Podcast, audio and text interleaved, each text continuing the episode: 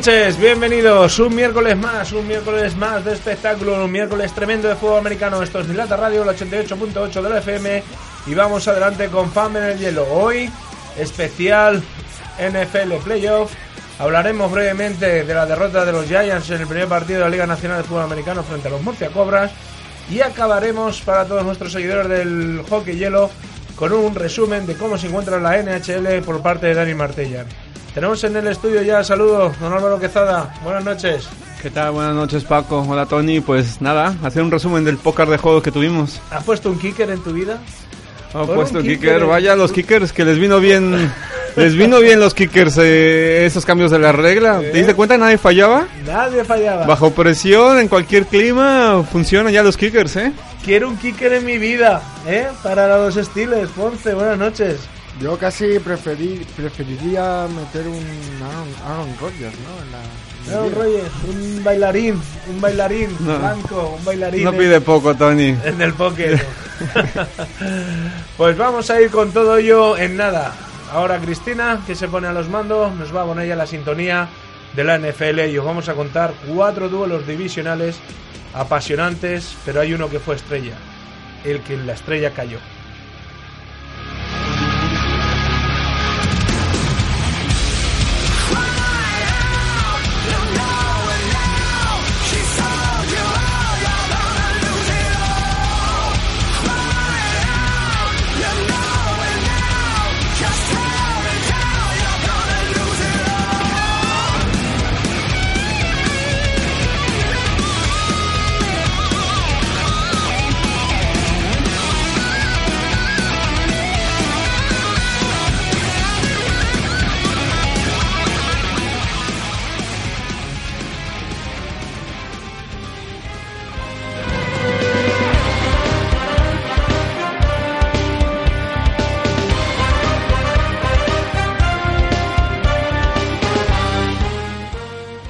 Está la sintonía del fútbol americano, la sintonía de la NFL, la sintonía que huele a playoff, la sintonía que nos encamina a la Super Bowl.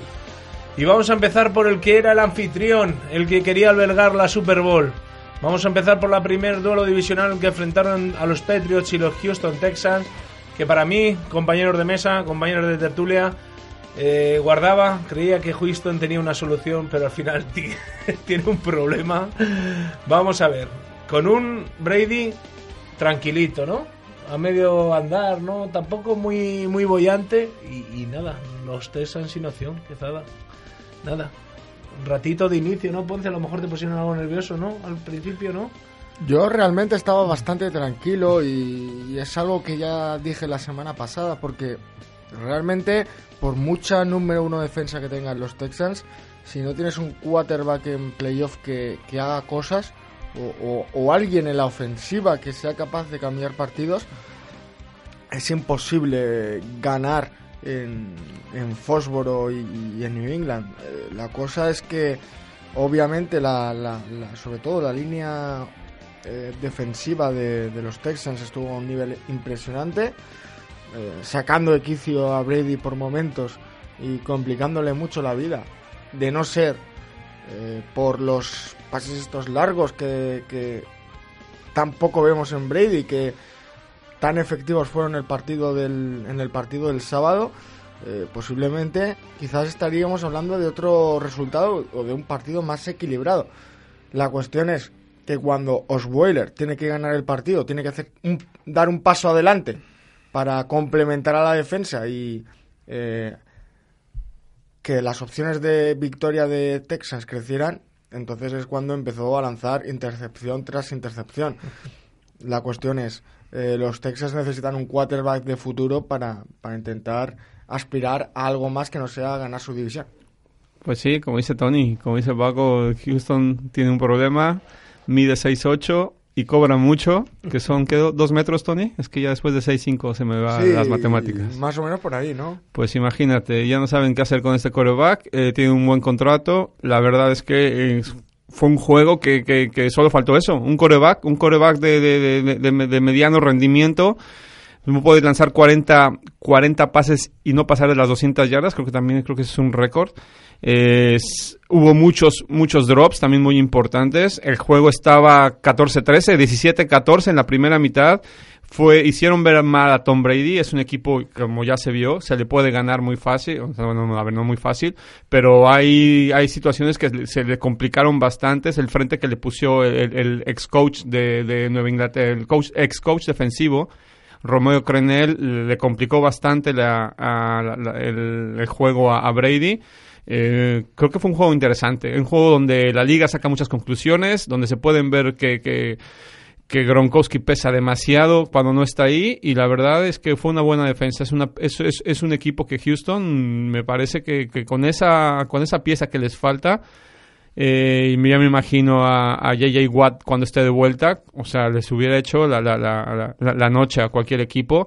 Y bueno, es una lástima que tengan ese coreback que, que, que le salió mal la apuesta. Eh, es un coreback que, que, no, que parece que no tiene que mejorar, que, que, hasta ahí, aparte, no tiene margen de mejora, aparte que, que, cobra bastante. Es que si se deshacen de él la próxima temporada, le van a tener que seguir pagando y van a tener que, que absorber ese gasto. Así que y que también no es fácil encontrar un coreback en cualquier día de estos. Así que, bueno, salieron vivos los, los, los Pats de ahí.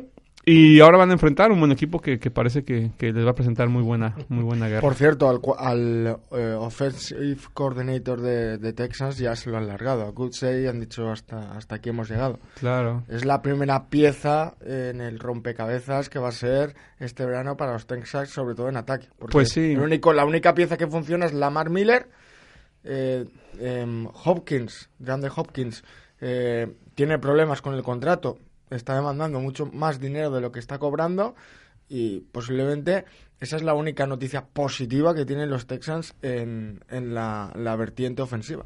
Pues sí, es que veces tenían que volar, veces tenían que volar ahí y bueno, pues siempre pasa con el coach ofensivo, la relación con el coreback es muy directa, así que si se va uno, se va otro. Eh, como dices, es que eran cinco coaches los que habían coachado en los Pats, o sea, no hay ningún equipo con tan, tantos ex coaches formados bajo el mando de Bill Belichick, es un equipo que los conoce muy bien y bueno, pues salió, salió volando este, este, este, coordinador ofensivo. No soy mucho de números, pero si quieren una aclaración, cuando llegan los porcentajes de los terceros down, pues no te puedes presentar un partido de playoff solo con un 18,8. Con poquito, Patriots un 35,7, muy, mucha diferencia a la hora de superar ese tercer down en el porcentaje entre Patriots y Texans. Entonces, y luego los números de Osweiler, 23 pases completos de 40 intentados para solo 198 yardas, una touchdown y tres intercepciones. Houston tenía una solución, tenía una gran defensa, pero al final tiene un problema y se llama Osweiler. Veremos a ver qué ocurre en este verano para el equipo Texans, que será anfitrión de la Super Bowl, que ya encamina a otro equipo y que ahora me declaro abiertamente a todos porque desde pequeño la primera camiseta que me compré de la NFL, y eso es cierto, ¿eh? y eso es cierto y es un hecho empírico, fue la de Michael Vick en los Atlanta Falcons. ¿Quién me lo iba a decir, Ponce, que, que ahora mis Falcons sean una máquina de matar, una máquina asesina de hacer puntos, un ataque tremendo? Lo vimos en directo y ya lo pudimos dejar a falta de ocho minutos porque eran tremendamente superiores. La mejor noticia de los Seahawks esa noche fue los retornos de Devin Hester. Ponce, ¿qué podemos decir de mi equipo, los Falcons? Porque yo desde pequeñito era de los Falcons, ¿eh? Nací ahí halcón.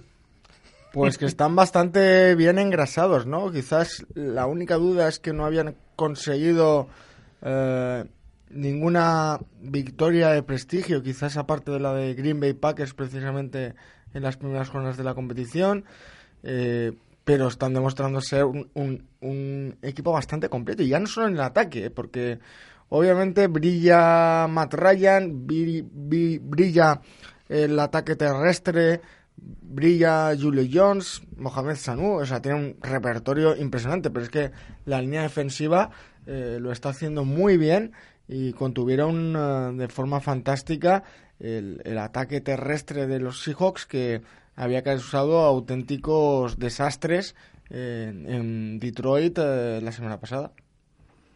Sí, es un equipo que, como dicen, eh, lo importante no es llegar, sino llegar bien, llegar en el momento donde todas tus piezas están funcionando a la perfección y para muestra los, los, Atlanta Falcons. Eh, este matrimonio que hay que yo creo que les va a durar ya esta temporada. En el caso de Kyle Shanahan, el coordinador ofensivo, y el coreback Matt Ryan, un, un coreback que siempre ha prometido de, de pedigrí alto, de, selección alta, creo que se encontró, se encuentra en el momento de madurez indicado para entenderse muy bien con este coordinador ofensivo que promete y que seguramente estará eh, como head coach la próxima temporada de cualquiera de los equipos que se quedan vacantes todavía.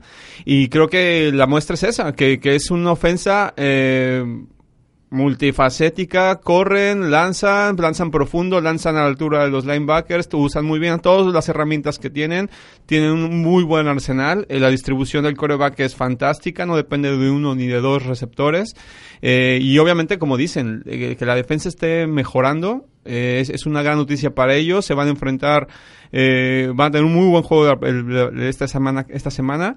Y creo que la muestra fue eso, que, destrozaron a, una de las mejores defensivas secundarias que hay, que ha habido en los últimos años. Eh, estos backs defensivos habían sido intocables, insuperables y más en juegos de playoffs. Y vaya que les metieron sus 36 puntos. Y obviamente, bueno, como habíamos dicho, creo que la operación más difícil de los Seahawks esa temporada fue la transición de la línea ofensiva. Eh, la línea ofensiva fue la que, la que en algún momento no, no jugó a la altura. Tienen dos jugadores novatos que se notó. Nunca había visto a Russell Wilson con esa cara de preocupación, de, de, de impotencia, de, temor, porque también estaba, estaba la presión fuerte sobre él y la verdad es que la, ofensiva no pudo carburar. Esta línea ofensiva le, le salió caro la apuesta por por, por hacer esta transición. No, no se reforzaron en la agencia libre, cosa que otros equipos demostraron que se puede hacer, reforzar la línea ofensiva en la agencia libre. Apostaron por los novatos y bueno, pues esta, esta área de, de, de los Seahawks jugó como novato en un juego muy importante y el resultado fue este 36-20. El partido eh, empezó espectacular, un drive sostenido de Seattle, estuvo siete minutos, no, no recuerdo mal, siete, ocho minutos. Sí, ocho minutos. Eh, acaba 7-0 el primer cuarto, pero la bacanal del segundo cuarto en la que se disparan los Falcons. Pero me detengo en una jugada que quiero que analicemos eh, detenidamente porque ahí cambia el partido. Devin Hester, lo estábamos diciendo que se ha retirado, hay que decirlo, ha anunciado su retirada ya, el gran jugador, Devin Hester, retorna. Retorna hasta la yarda 30, ¿no? Recuerdo mal, 30-25 de los Falcons. Sí, más o menos. Eh, pero hay de 70 yardas. sí, sí, hay una decisión arbitral en el bloqueo del PAN. Pitan eh, un golpe bajo, creo, o, que el jugador ha un holding. Mm.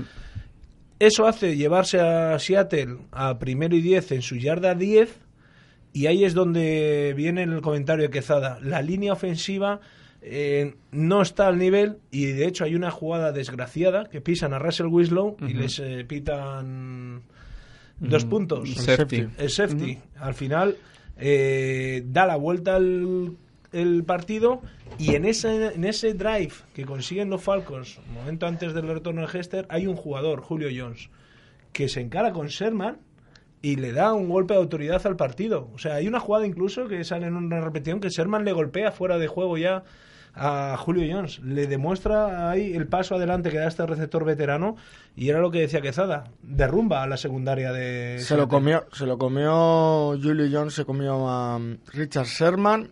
Los Seahawks realmente desde que se lesionó han echado mucho de menos a El Thomas. Ha sido una pieza fundamental en el declive de los Seahawks a final de temporada. Y quizás hubiéramos visto otro partido si Tomás hubiera estado en, cancha.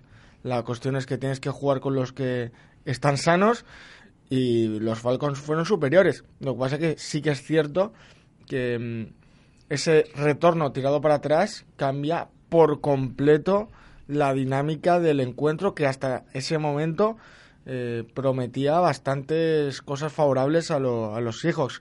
Un poco por el estilo fue el, Houston New England, cuando New England parecía tener el partido bajo control, empiezan a cometer eh, balones perdidos. la única diferencia es que no es lo mismo eh, que te den un balón perdido y, perder una oportunidad, mejor dicho, más que un balón perdido, y que tu quarterback sea más Ryan que tu quarterback sea Brock Osweiler.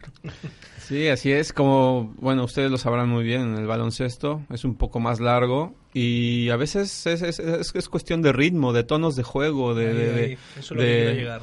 Entonces, eh, como lo vamos a ver más adelante, para muestra los próximos juegos que vamos a analizar, en el caso de los Atlanta y de, y de, y de Atla- los Atlanta Falcons y los Seahawks, o sea, tiene un tono de juego que son jugadas que, que te revierten el, el, el, el- el estado anímico para uno o para otro lado. Como hemos visto en otras temporadas y en los Super Bowls incluso, es que un regreso de, de, de kickoff, un, en el mismo caso, los New England Patriots tuvieron dos grandes jugadas en equipos especiales, cosa que les dio la ventaja durante el juego y no permitió que los Texans en algún momento se levantaran a nivel anímico o se pusieran arriba de ellos. Y en este caso, el retorno de, de, Devin, de Devin Hester, que, que, que es anulado por este castigo, bueno, como dices Paco, eh, eh, la dinámica de juego de, de pronto en uno y en otro acierto de, de Julio Jones, pues se revierte y, crean o no, eh, en los juegos de este tipo cuenta mucho porque te genera esos 14 puntos, 13 puntos que ya son irrecuperables y que es una lástima porque, pues eso, es un juego de, de, de- de- de buscar la perfección en equipos especiales, en ofensiva, en defensiva, en minimizar los errores, en no permitir los juegos, las jugadas grandes y obviamente los castigos cuentan bastante. De Monte Freeman, Thomas Gabriel, Julio Jones, Manu Sanu, Toilo, Coleman, Hardy, Hooper, todos recepcionaron. Estamos hablando de 2, 4, 6, 8, 9 jugadores recibieron un, al menos un pase de, de Ryan. Es un, es un amplio abanico y teniendo en cuenta que luego eh, de Monte Freeman a la carrera eh, hizo el yardaje que se esperaba. O sea, es ahora mismo un potencial el de los Falcons que será para analizar, ¿eh? Sí, porque una de las claves que dan a entender que eh, Jones eh, triunfará sobre Sherman es la, la escasa dependencia que tienen los Falcons en Gilo Jones. Es que lo estamos viendo partido tras partido esta temporada. No necesitan que él haga 100 yardas para que el equipo gane. Habrá partidos en los que tenga que asumir esa responsabilidad y otros que no. Y, y de hecho, simplemente en ese drive prácticamente concentran toda su actividad Julie Jones. Eso hace que la defensa se centre más sobre él que sobre otros jugadores.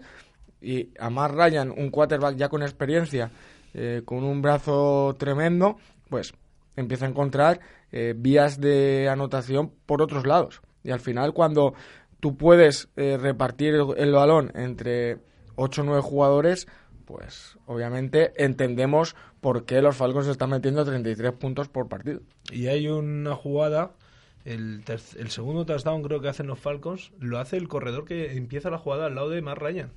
Eh, Gabriel creo que es, está junto con él y sin embargo hace ruta, la secundaria de los hijos, nadie entiende que ese sea un jugador a seguir y se la ponen ahí. Es que estamos Sí. ante una, un auténtico caudal ofensivo que estamos hablando de 33 puntos por partido, eh, Quezada, ¿eh? Sí, es, es esta jugada que mencionas es un jugador que sale del backfield. eh, Sí, es es un Ryan. coordinador ofensivo que, que, que, que sabe que el corredor tiene la velocidad para llegar a esa profundidad, que no es nada fácil llegar a- al tercer nivel eh, de- desde la posición de corredor. Eh, es una jugada muy acertada para, para marcar.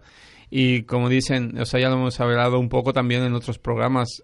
Tú que también sabes que es una ofensiva, es que tan, que tan poco depende de un solo jugador, de dos Correcto. jugadores. Un buen coreback, un buen coach, un buen sistema ofensivo, eh, distribuye muy bien el juego, las estadísticas lo muestran y como dicen, no por nada, esta ofensa está, está tuteándose con las mejores ofensas en la historia de la liga. Sí, Entonces no es nada fácil decirlo, ponerse en tú a tú con los Patriots del, 2000 de- del 2007, con todas las ofensivas que ha traído Drew Brees estos últimos años o el mismo Peyton Manning. La verdad es que está romp- rompió récords de yardas y están jugando a un nivel muy muy alto que, que bueno, es, es, es, es la verdad de, de- de agradecer eh, la manera en la que juegan, que obvio, eh, ojo porque también como dicen, o sea, en- durante el cuarto cuarto, Julio Jones salió un- varias veces de, de- tiene un problema en el dedo del pie, no está jugando al 100% y aún así la ofensa seguía funcionando. Así que esto, más la muy buena defensa que se está, que se está consolidando en este momento, muy adecuado momento, la verdad es que apuntan con todas las herramientas, todas las armas que tienen a, a ser unos sólidos contendientes. Pues vamos a pasar al frío, al partido aplazado, al que se demoró en su inicio, al último que cerró la jornada de los playoffs, porque el bueno bueno hay que tratarlo al final. Este era el que enfrentaba a los Kansas City Chiefs y a los Pittsburgh Steelers. Y hay una realidad en esto de la NFL. Cuando un equipo es un equipo, es un equipo que tiene ya recorrido, es un equipo consolidado, es un equipo dominador, un equipo que se planta en el campo y maneja el reloj como nadie. Y además hay un dato en los terceros down. Eh, con poquito mantenía el reloj. De hecho, 34 eh, minutos estuvieron los Steelers en ataque para 218 yardas. Y hay ahí la impresión de que los Chiefs no lo hicieron mal. O sea, los Chiefs no jugaron mal, pero al final la ley la marcan los Steelers y la marca el, la calidad del equipo que tiene eh, ahora mismo los Pittsburgh Steelers, que con Levon Bell, que con el propio Antonio Brown, que tampoco es que estuviera muy para allá, pero claro, este corredor, Levon Bell, le fue asegurando terceros downs, terceros downs, terceros downs y, consecuencia de eso, lo llevaban a la zona de kick y seis, eh, seis kicks, si no recuerdo mal, ¿no? 6 por 3, 18. Con seis pataditas, una tras otra, los Kansas City Chiefs están fuera con un partido que, eh, que no lo hicieron mal y los Pittsburgh siguen adelante, que nada. Pues, decían, no, decían durante la, la, retransmisión del partido de la televisión americana, la, eh, la NBC, que es la que dio el encuentro, que los Kansas Chiefs, los Chiefs, la defensa de los Chiefs era la mejor eh, a la hora de evitar eh, en red zone que, consiguieran los rivales touchdowns. Lo hicieron a la perfección. O sea, Ni un touchdown. Lo cierto es que para que te corran, eh, un jugador te corra 170 yardas y no y consigas evitar que, te anoten un touchdown es, es todavía meritorio. Lo de Livion Bell es espectacular porque decía el propio Bell en una entrevista hace unas semanas que él está cambiando la forma de, correr como eh, Stephen Curry ha cambiado la, la, de tirar, ¿no? Quizás, no sé si eso es decir, son palabras mayores pues o qué. noche tiraron y tiraron los Golden State Warriors, tiraron hasta las canastas. Pero esa habilidad para detenerse y empezar a correr cuando ve el hueco eh, eh, es, es increíble, es increíble, fundamental para entender el éxito de los Steelers y a pesar de eso, los Kansas Chiefs, los Chiefs aguantaron, Kansas City Chiefs, que no me sale la palabra, aguantaron y estuvieron a punto de, de, igualar el partido, llevarlo a la prórroga y a saber lo que hubiera sucedido porque realmente los Steelers estaban nerviosos no porque estuvieran haciendo un mal partido, sino porque es que eran incapaces de, de cerrarlo a pesar de que, de que llegaban y, tomaban esos field goals, porque estamos hablando muy, muy bien de, de los Steelers, tal, no sé cuántos, pero si ese partido lo pierde los Steelers, eh, estamos criticando la, la capacidad de anotación que tenga en la red zone los, el equipo de Pittsburgh. Y la cuestión es, eh, con field goals en, en el campo de los Patriots no vas a ganar. Entonces tienen que mejorar eh, los Steelers en ese, en ese aspecto si quieren llevarse eh, la, la AFC. Sí, vamos a ver lo, multifacético que pueden ser, lo, lo, agresivo que pueden ser lanzando. Como dices, si ves las estadísticas, Rotisberger no pasó de las 224 yardas, se quedó ahí, fueron 20 completos de 31, incluso una intercepción. Dices, bueno, este quarterback así de números hubiera perdido un juego. Y fueron ocho, ocho, ocho field goals, también como dicen fue récord. Y, y la manera de funcionar es que en serio, eh, como dices, es, es, es, la marca de la casa, es un equipo experimentado, es un, es un James Harrison que, que mira, 38 años, con la veteranía que tiene, la posición que juega, que es linebacker, es de las posiciones más castigadas, justo con, con, corredor. O sea, las posiciones eh, que es muy difícil durar tanto, tanto, mantener el ritmo de, de, rendimiento que tiene ese señor, es, es, que va directo al Salón de la Fama. Y no solo eso, estar jugando a un máximo nivel en la última jugada, que es prácticamente la que provoca y cambia el juego, le, gana a, un muy buen tackle ofensivo. El tackle ofensivo, eh, pues hay un holding ahí que es discutible. Pero que este señor esté influyendo tanto en el juego es, de aplaudir. La verdad es que es, fue una gran actuación de, de, un jugador que, que demuestra que, que que es, es eso, es, es, un poco la esencia. Tú ves a, Tomlin, cómo habla, cómo se dirige, con su manera de ser, ves a James Harrison, eh, la manera en la que juega, es esa la marca de la casa de Pittsburgh, eh, es esa la marca defensiva, es esa la marca agresiva, es esa la marca que, que es difícil de, de, vencer en playoffs y son los que le ganaron la partida a Andy Reid y a, y a Alex Smith. Partido en el que los Steelers sacaron la casta, sacaron la veteranía y a base de patadas se llevaron por delante la eliminatoria. Recordemos, Steelers y Patriots eh, jugarán este fin de semana y nos falta por analizar el gran partido. Le vamos a pedir a Cristina dos minutitos de música porque es para poner música y mucha música y hay que empezar a pensar qué bueno eres Rogers.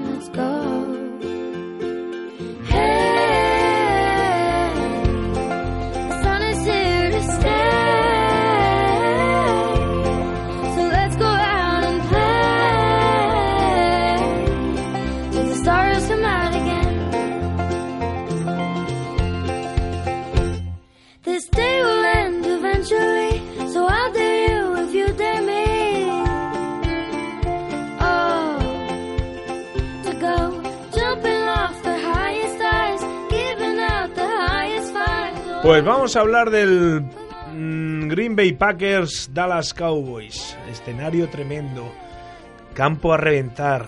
La estrella, el equipo de América, los Dallas Cowboys están en su mejor momento. Prescott, Elliott, eh, Brian. De Brian que empezó brutal, muy metido en el partido.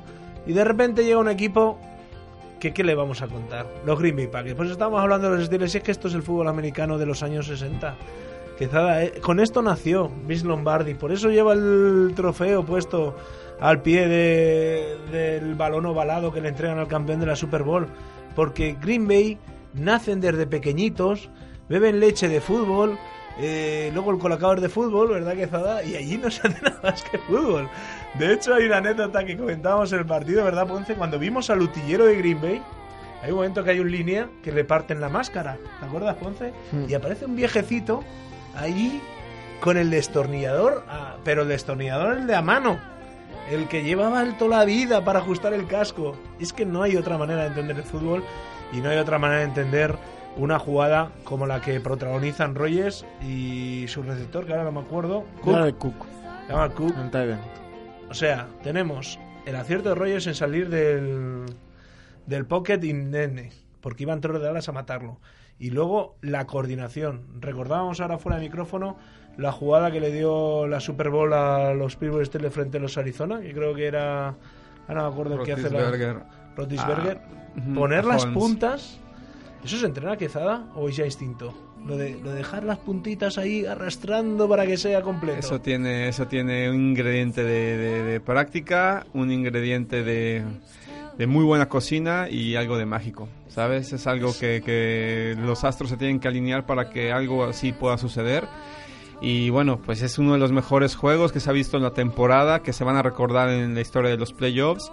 Como bien dices, había un joven, un joven pistolero que llegó sorprendiendo al viejo este, a todo mundo, va por el MVP, dicen este novato, inesperado por cierto, de dónde salió, de la Universidad de Mississippi, jugando como un veterano, es que la verdad es que es la manera en la que está jugando Dak Prescott es, es, es, impresionante, es algo que no se ve normalmente en, en, la NFL, juega como un verdadero veterano, un jugador que casi es del Salón de la Fama, sin errores, tuvo un juego perfecto, pero obviamente se encontró con con ese equipo que, como dices, tiene un DNA de fútbol americano ahí en el gen. El equipo de Bar Star, de Brett Favre, de Vince Lombardi, de muchos Super Bowls y ahora el equipo que lleva este viejo pistolero que es Aaron Rodgers que le puso la mano al joven y le dijo, mira, toma nota porque esto se juega así. Y vaya. Es el fútbol. ¿Verdad? Eh, y lo mejor es la retransmisión que se nos para se nos para la cinta cuando chutar a palos. ¿eh? Sí, y además cuando yo viendo después del partido la repetición de la, del kick, como se nota que del Mason Crosby para ganar el partido parece que el balón vaya a irse fuera, ¿eh? o sea, toma un efecto luego para adentro espectacular. Y victoria, a mí me recordó la jugada, a mí, me recordó la de Montana con, con Clark, la final de conferencia entre el catch, ¿no? sí, de catch, ¿no? Entre los, los, los, Niners y los, y los, Cowboys. Me recordó mucho por la forma en la que en la que fue, yéndose hacia saliendo del pocket, yéndose, bueno, Rodgers a la izquierda, eh, Montana a la derecha, pero muy muy parecido, ajustando mucho y, sobre todo eh, tener las agallas para hacer eso cuando perfectamente puedes enviar el partido a la prórroga y, decidir allí. Sí, fue un equipo, como dicen, es, esa fue la guindilla del pastel, que es un diamante puro, pero fue un, juego que, que, tuvo muchas lecturas. Empezó, como habíamos hablado, tuvo varios tonos de juego, como lo vimos ahora con el Atlanta con Seahawks. Eh, al principio era un 21-3 el plan de juego, al parecer, de los Dallas Cowboys era salir a correr con Ezekiel Elliott, facilitar las cosas a Dak Prescott, pero de pronto salió el pistolero, después les metió 21-3. Y ahí es cuando, bueno, el coach ofensivo eh, tiene que abrir el, playbook, tiene que empezar a lanzar, tiene que empezar a sacar puntos. Y yo creo que se tardó un poco en hacerlo. En algún momento es comprensible porque dices, mira, tengo este coreback, así es como hemos estado jugando, nos está funcionando correr con ese Kelly Elliott, podemos controlar el, balón y evitar que Aaron Rodgers esté en el campo. Y salieron a jugarle así. Eh, también cuidando el margen de error del, del, del, coreback novato, que era normal que, pueda cometer sus errores, errores que en playoffs te cuestan doble, y más en este tipo de juegos. Así que yo creo que eh, en el caso del head coach, el coordinador ofensivo, eh, mantenieron el plan de juego muy austero al principio, pero creo que raro porque desvalorizaron un poco, tuvieron un poco de miedo de salir más abierto desde el principio, cosa que al final les costó el juego. Creo que Dak Prescott merece mucho más confianza de la que le tuvieron desde el principio y esa es una buena lección para, para, para los coaches, para el co por este coreback que yo creo que estaba para, para jugarle de tú a tú a Aaron Rodgers sin tener que depender como pareció que era el plan de juego de, de Ezekiel Elliott los planos cortos de Prescott en la banda eran magníficos, ¿verdad, Ponce? Lo comentábamos. De hecho, eh, viendo el partido, Ponce asimilaba estos partidos divisionales a una serie de siete partidos eh, finales de conferencia de la NBA, porque va cambiando el partido. La salida de los Green Bay es muy buena, como bien dices, les mete 21 puntos, pero tú estás viendo en Dallas que ese equipo podía, que ese equipo tenía un potencial muy alto, que, que era capaz de llegar, pero hay un cuarto, el tercer cuarto, en el cual yo me ausenté, ¿verdad? Ahí estuve perdido. Yo me tuve que ausentar en el tercer cuarto, porque si no, no hubiera llegado al cuarto cuarto. Y hay un touchdown de Green Bay que creo que hay es el punto de inflexión del partido. Pero aún así, 18 puntos les anotan los Dallas a los Packers en el último cuarto, ¿eh? Que es una anotación importante. ese de 15-0. Y responden a un kick a un kick tremendo. que en el último minuto hay tres chutes a palos que suman de más de 50 yardas los tres. Que suman puntos. Eh, cuando llegan a empatar, ellos saben que si se van a prórroga ganan. Y fíjate la jugada que, sacan los Green Bay del armario, de la nada, con tres segundos. A ver, sobre todo, el, el, para mí el primer kick, que es el más complicado de todos, el de, Green Bay. El de Green Bay, el que se pone 31-28, porque 56 yardas, tú lo fallas, y es que prácticamente le estás dando el partido a Dallas. El partido a Dallas, es tener unas agallas importantes. Y luego, sí que es verdad que, en cualquier momento Dallas parecía capaz eh, de, cambiar la perspectiva del encuentro y llegar si bien decíamos que los Texas, por ejemplo, podían estar 50 eh, cuartos y la sensación de De que no llegarían que en la vida. Eran incapaces de, de lograr algo con consistencias. Dallas demuestra justo lo contrario, que es capaz de llegar y obviamente, a pesar de la derrota, eh, Prescott queda bastante reforzado por la forma en la que reacciona. Porque después de 21 a 3 y de 18 a 13 remontar el partido y ponerse a la altura de los Packers, eh, tiene mucho, mucho, mucho mérito. No, es que recuerda que es un quarterback novato. O sea, las estadísticas Ah, estaban en contra. O sea, un quarterback novato en playoffs no, no suele debutar de esta manera. Eh, la manera en la que llevó el equipo, porque al principio muchos de los, de hecho, incluso varios de los errores y, y fueron de los receptores. Hubo varios drops que, Sí. que, que, bueno, Prescott está, está, está haciéndolo muy bien. La verdad es que fue un quarterback que, que pues, como dices, Tony, pese a que pierde, se, se lleva se le lleva una medalla y, y demue- le demuestra a la liga lo, lo- lo que se viene. Porque no solo él, obviamente él está comandando el equipo, pero es un equipo joven, es un equipo que promete bastante. O sea, la verdad es que con esto se funda un- un- una nueva etapa en los, en los Dallas Cowboys y es que la manera en la que jugó es impresionante. Obviamente ya eh, la jugada de Rodgers al final. eh, un coreback que en el caso de, de- este veterano que es ma- que es creo que fue perfecto la, la estadística cuando sale del pocket es suficiencia es al 100% es el mejor coreback saliendo del pocket es mejor coreback saliendo del pocket que manteniéndose en el pocket. Eh, la última jugada eh, se dice que él más o menos la improvisó sobre la marcha, es que eran 55 segundos y como hablábamos con Tony antes del, del programa, 55 segundos para cualquier otro otro coreback, a lo mejor hubiera sido, mira, no vamos a arriesgar el balón, vámonos a, a overtime, pero ya lo dijo Rodgers. ¿Qué, qué piensas cuando viste que eran 55 segundos? Dijo, bueno, que era tiempo suficiente, ¿no? Que era, que era mucho tiempo aún, aún. Entonces, de hecho, la jugada eh, está diseñada. eh, está diseñado, o sea, no es, una, no, no es una jugada improvisada. El guardia sale de pool hacia el lado izquierdo. Todo el mundo sabe que en, es- en esas situaciones de juego la presión viene por la derecha para evitar que el quarterback salga hacia el lado derecho, que es su lado más cómodo. La presión viene justo del lado derecho de, de la ofensiva. Obviamente, ellos saben que, que eso va a pasar, así que les va a facilitar que el quarterback salga hacia el lado izquierdo. Todos los receptores del lado derecho cruzan el campo, atacando el campo, esa banda, a, a tres diferentes niveles. Así que lo único que tenía que hacer Rodgers es pararse sobre la, sobre la banda izquierda y ver cualquiera de los tres receptores que va llegando a, la banda a esos tres niveles, cuál va a estar solo. Obviamente, la, eh, defensiva era de zona y la precisión con la que puso Rodgers ese balón eh, superó justo al linebacker que estaba enfrente, lo puso antes del safety, llegó justo Cook en el momento indicado, como dices, mantener los pies, agarra el balón. Es que, en serio, eh, una- el deporte tiene ciencia, el deporte tiene mucha práctica, mucha perseverancia, pero en serio, que a veces siento que, que- que es, que es casi magia, como, como, como magia. magia, místico y tenía que estar ahí ese balón. Parafraseando a lo que dijo en un tuit eh, Justin Forsett, es mentira que eh, Prescott, Elliot y Des Bryant hagan de todo. Lo, ¿Por qué? No defienden. que es lo único que les ha faltado a los Cowboys, realmente. Una última buena defensa. Pero bueno, la buena noticia para los Cowboys es que van a tener recorrido el año que viene si no pasa nada. Ese equipo consolidado con ese corredor y ese quarterback debe estar arriba. Pero ahora lo bien cierto es que tenemos el domingo por la noche eh, Green Bay Atlanta Falcons y Pittsburgh Steelers New England Patriots.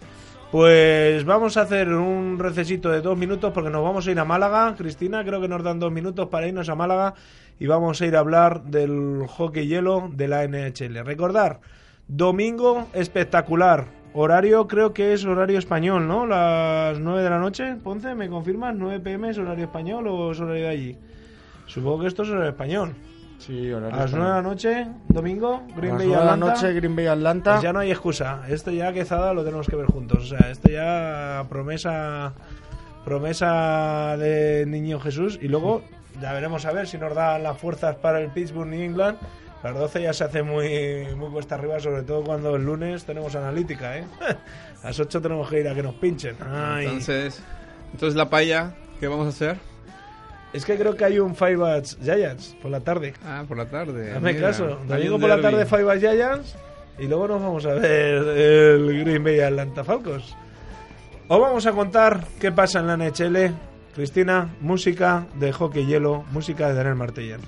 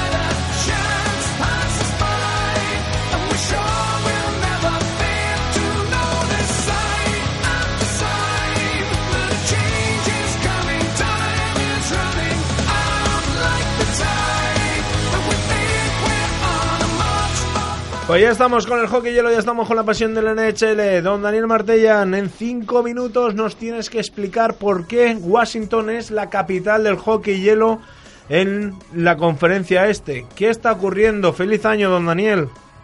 Muy buena, feliz año. Pues lo que está ocurriendo es que el equipo funciona. Es, eh, la verdad que es una frase muy sencilla, pero eso de que un equipo funcione en prácticamente todas sus líneas en la NHL, ya sabéis que es muy complicado. Washington lo está consiguiendo. Es cierto que cayó en un auténtico partidazo. El- recomiendo a todo el mundo que eche un vistazo al partido. Creo que lo van a emitir en gol eh, dentro de unos días en diferido. Una lástima que no hubiera sido en directo. Pero ese Pittsburgh-Washington acabó 8-7, una pasada en la prórroga. Y bueno, fue un ligero traspiés del equipo de, de Washington, pero como dices, eh, sí, son, son el equipo, la, la capital del hockey. Bueno, yo, yo no lo definiría así, porque hay equipos eh, bastante más fuertes ahora mismo, a, a mi parecer, que Washington, pero las sensaciones son muy buenas.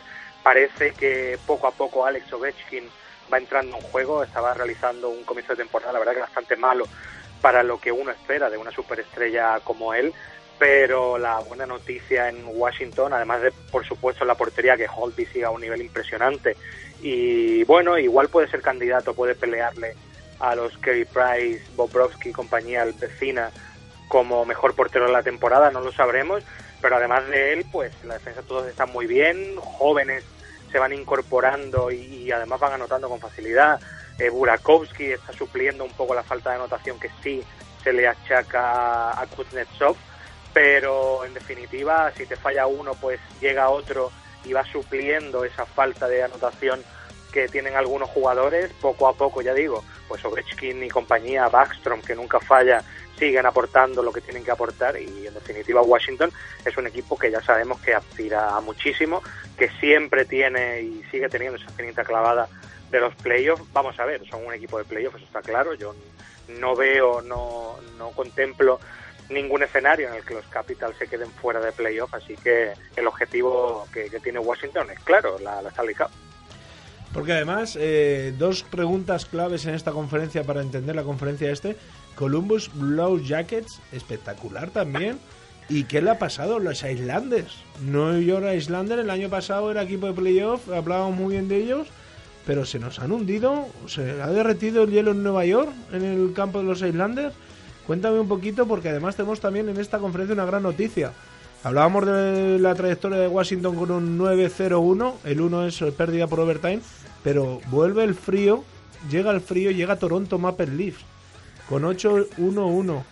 Sí, Van- la verdad que las zonas, las zonas de esta temporada entre conferencia este y oeste se han cambiado. Ya Mucho. sabemos que, que la conferencia oeste durante bastantes años ha sido muchísimo más poderosa en líneas generales que la este este año ha cambiado. Este año la verdad que la, competitividad que ofrecen equipos de la conferencia este sobre todo vamos a llamar esa clase media que lucha por entrar en playoff que está ahí ahí es bastante más fuerte que la que hay en la eh, conferencia oeste.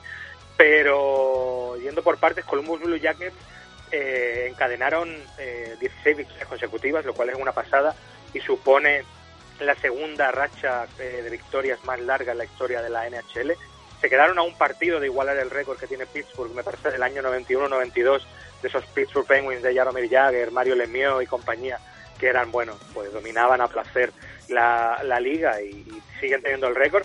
Se quedaron ahí, la verdad que se ha hecho muy buen trabajo en Columbus, nadie apostaba por ellos, para ser claros, pero el general manager, finlandés Jarmo Kekalainen, que por cierto es el único general manager de la NHL europeo, eh, ha hecho un trabajo, vamos a llamarlo oscuro, porque los movimientos que ha ido haciendo poco a poco, mmm, como que no, no se le ha agradecido demasiado, no, no se pensaba que pudieran eh, o que pudiera acertar del modo que ha aceptado eh, Jarmo Kekalainen con, con esos movimientos, pues eh, la verdad que atreverse a, a, traspasar a gente muy importante.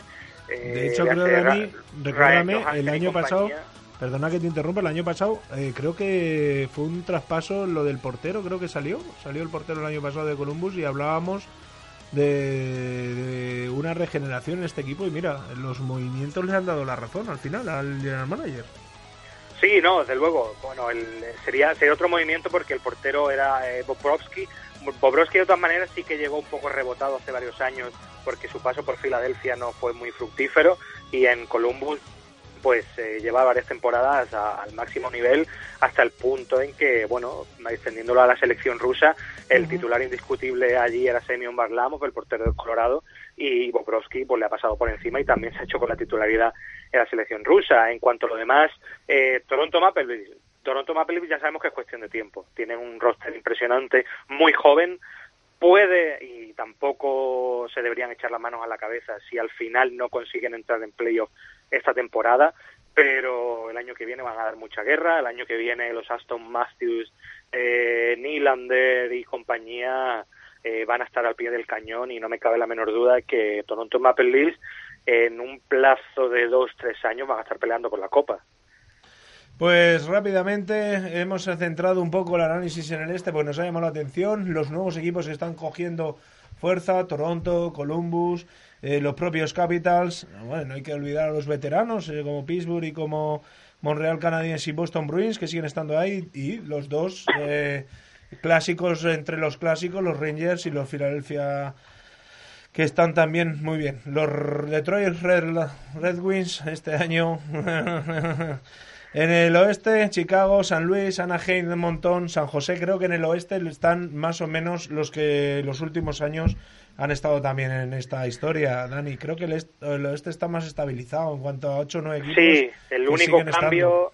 exacto, el único cambio pues es la el... posición de Edmonton Oilers, que siempre estaban ahí bordeando Correcto. los últimos puestos.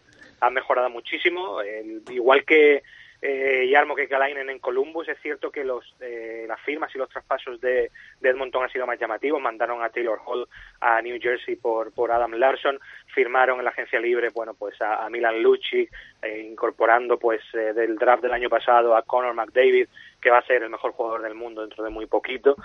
Y, y por eso están ahí arriba. Pero por lo demás, no, no hay mucho cambio y yo me atrevería a decir que los eh, equipos que ya están ahora mismo en puestos de playoff eh, van a estar, y si no, de esos ocho, van a estar siete. Bueno, Dani, solo dos preguntas más. Eh, sigan la NHL en Gol Televisión. Están haciendo un buen trabajo los compañeros de Gol Televisión. Tenemos uno en directo, ¿no? Y dos en diferido, si no recuerdo mal. Bueno, la verdad, esta semana ha cambiado un poco la cosa para mal, mm, desgraciadamente. Vaya. Parece que, que, se van a dar ese diferido del, del Pittsburgh Penguins Washington Capitals, ese 8-7 y van a dar un directo más por ahí, pero no sé, está todo la cosa muy en el aire. Mm, Lo que sí aclararon es que tienen los derechos para toda la temporada, incluyendo playoffs. Yo supongo que conforme se vayan acercando los playoffs volverán a apostar un poquito más, pero bueno, yo espero que no caigan en el error de, de Movistar Plus, Canal Plus en su época, de maltratar y de ofrecer horarios muy malos y diferidos muy malos en la NHL. Y otra pre- dos preguntas más. ¿Quién va a ser la Super Bowl? Ahora que tú estás ahí a tope, que no tienes problemas con los vigentes campeones, que no van a serlo de nuevamente. Denver ya no va a optar. ¿Quién? Pues ¿Quién forma la, Super Super Bowl? No te digo el campeón, ¿eh? te digo quién va a ser los finalistas. Yo creo que los Patriots le van a ganar a Pittsburgh Malo. Y, y creo que, que por el otro lado Atlanta también va a hacer lo mismo con Green Bay. ¿Ves? Eh, a medias, venga, te, te doy mi bendición, porque como de pequeño era de Atlanta. Y una última pregunta, me está aquí chinchando Ponce. ¿El miércoles qué? ¿Os ganamos? ¿Eh? ¿Miércoles hay doble enfrentamiento Unicaja-Valencia Basket? Sí, tenemos ahí, ahí la Eurocup. A ver, a ver, la Eurocup. A mí, sinceramente, de todas maneras, creo que alguna vez lo he comentado. Es una competición que no me ilusiona absolutamente nada.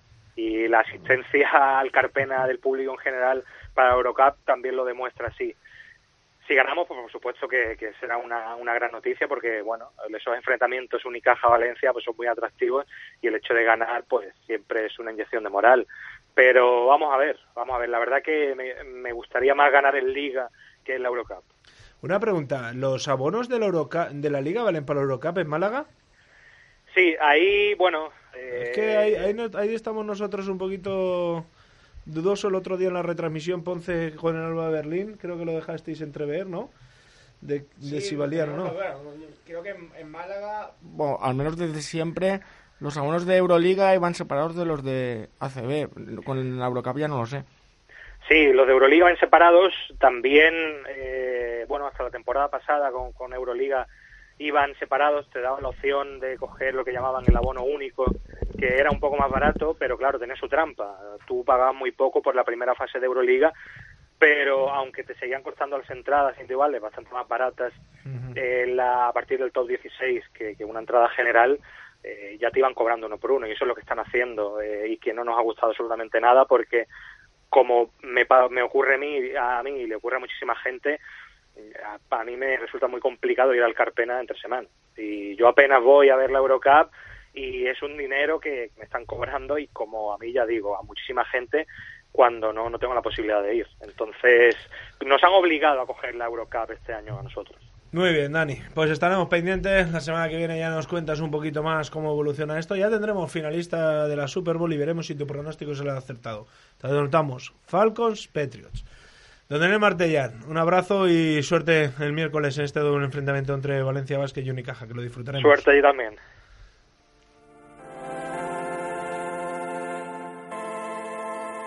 Rápidamente, Quezada, Liga Nacional de Fútbol Americano, Valencia Giants perdió contra Cobras, exhibición de Kevin Gramaje, ha venido para dominar la liga y buen equipo el equipo murciano, ¿eh? Kilos en la línea y bueno, y un poquito de desacierto en los Valencia Giants que no estuvieron lo mejor posible. Reus consolida lo que hablábamos, buenos fichajes, ganaron a Faibas también y luego lo de Drax, pues qué le vamos a decir, ¿no? Drax es Drax y sigue siendo favorito, ¿no? Sí, Drax tiene ahí un, un staff de coaching que trabaja todo el año.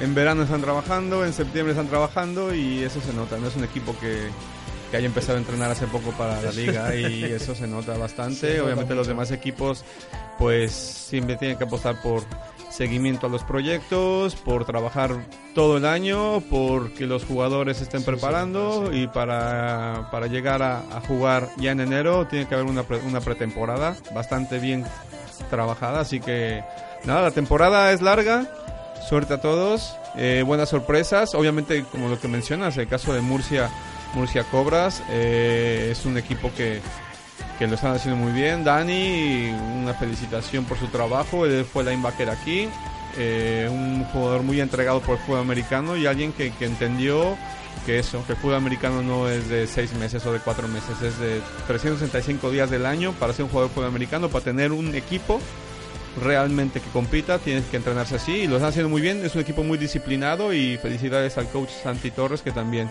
está ayudando a que estos logros eh, vayan, vayan bien para la ciudad de Murcia. Cuidado con Cobras, ¿eh? que no han venido aquí a disfrutar, han venido a ganar. Ponce, Patriots, Steelers, ni te pregunto, ¿no? Patriots y luego para mí la Super Bowl va a ser Patriots Packers. ¿Qué zona? Patriots, Packers también. La verdad es que va a ser. Yo me gustaría que fuera Steelers Green Bay otra vez, pero eso otra vez no me gusta tanto. Me gustaría ver a, esta ofensiva en Super Bowl y, y contra contra Belichick. Pero es que Es que os van a chinchar. Nos dejáis de tonterías. Pittsburgh Steelers, Atlanta Falcons. Si es que uno no puede acertar más. Soy de un par de equipos y van a llegar a la final. Al final mis equipos llegan a la final. Háganme No. caso. La estrella se olvidó, ¿no? Por el se, camino. se olvidó, se, se acaba de caer.